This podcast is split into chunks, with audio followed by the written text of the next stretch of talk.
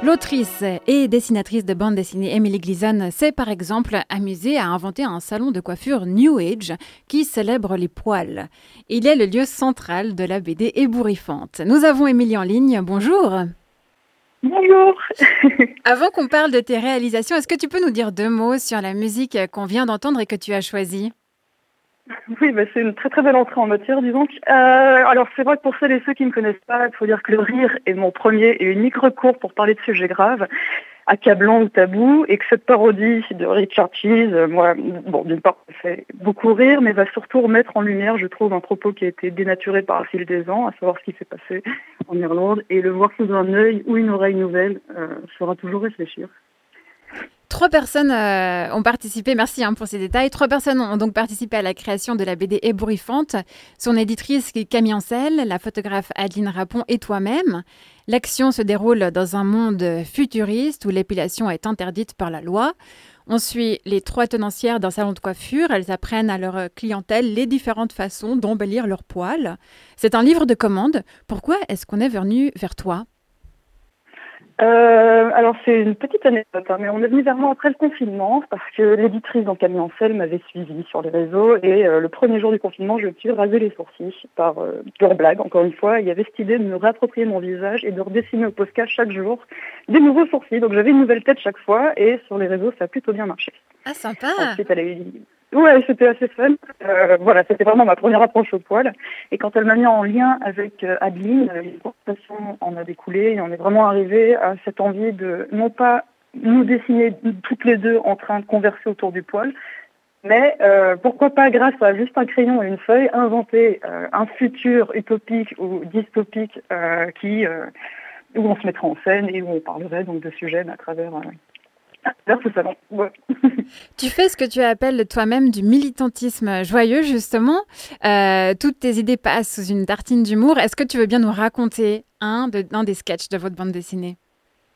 Oui, bien sûr. Euh, un de mes favoris, donc, euh, bah, c'est il fait un parallèle avec nos amis les animaux de compagnie, où en, face du salon d'esthétique fautifère aura ouvert un toiletteur canin qui va reproduire exactement ce qu'on fait sur nos animaux, à savoir les dictats de beauté genrés, et donc seules les chiennes et les chats y vont pour se faire entièrement ou partiellement épiler. Dit comme ça et vu comme ça, ça semble complètement absurde, douloureux et injuste, et pourtant c'est ce qu'on s'inflige nous depuis des générations.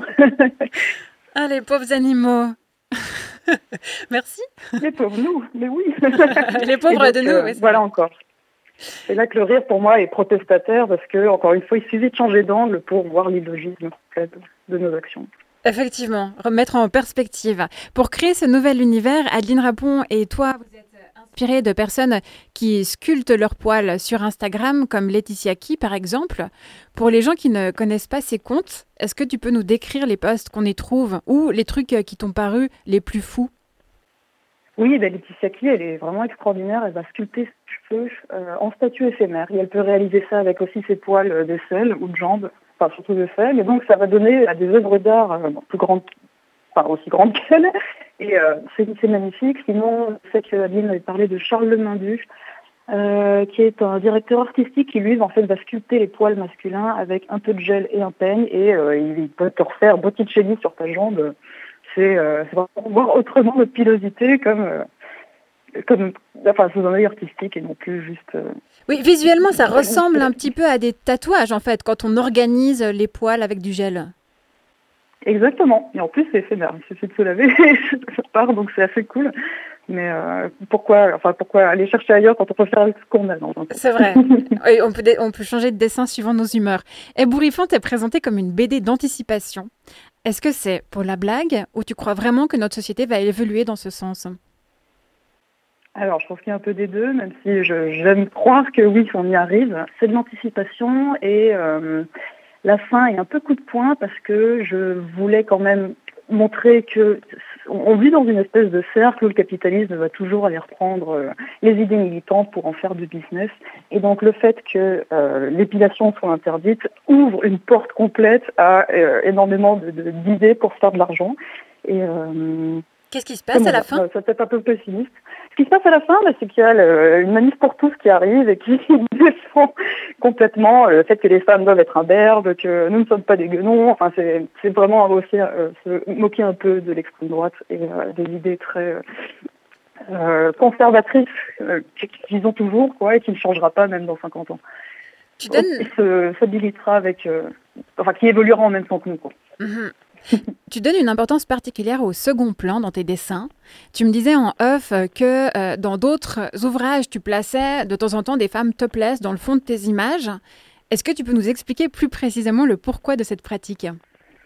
Ah, alors c'est vrai que je suis une grande fan de filles et je m'inspire beaucoup. Donc euh, on parlait des films du cœur notamment. Je trouve que le fond, que ce soit dans les films, dans les BD, dans tout ce que l'on voit, c'est euh, ce qui reflète la société que l'on veut représenter, sans en faire le sujet.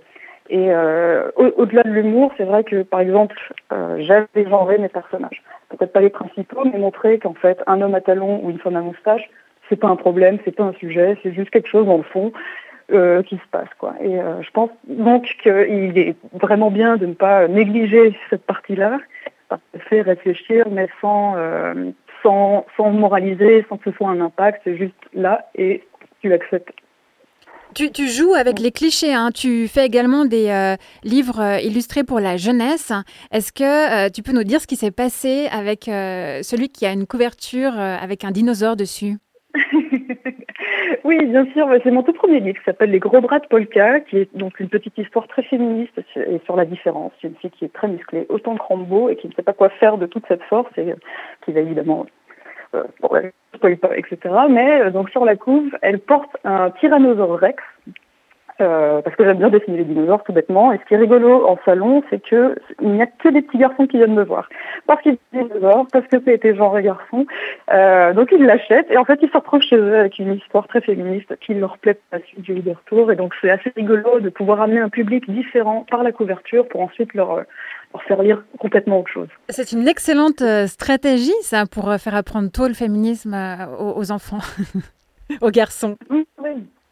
C'est ça qui me plaît dans mon médium, c'est vraiment d'aller d'aller s'adresser à des gens qui ne s'entendent pas. Euh, à Junk Food notamment, qui est ma dernière BD, qui est de l'addiction alimentaire, et j'ai pensé la couverture exactement comme un paquet de bonbons.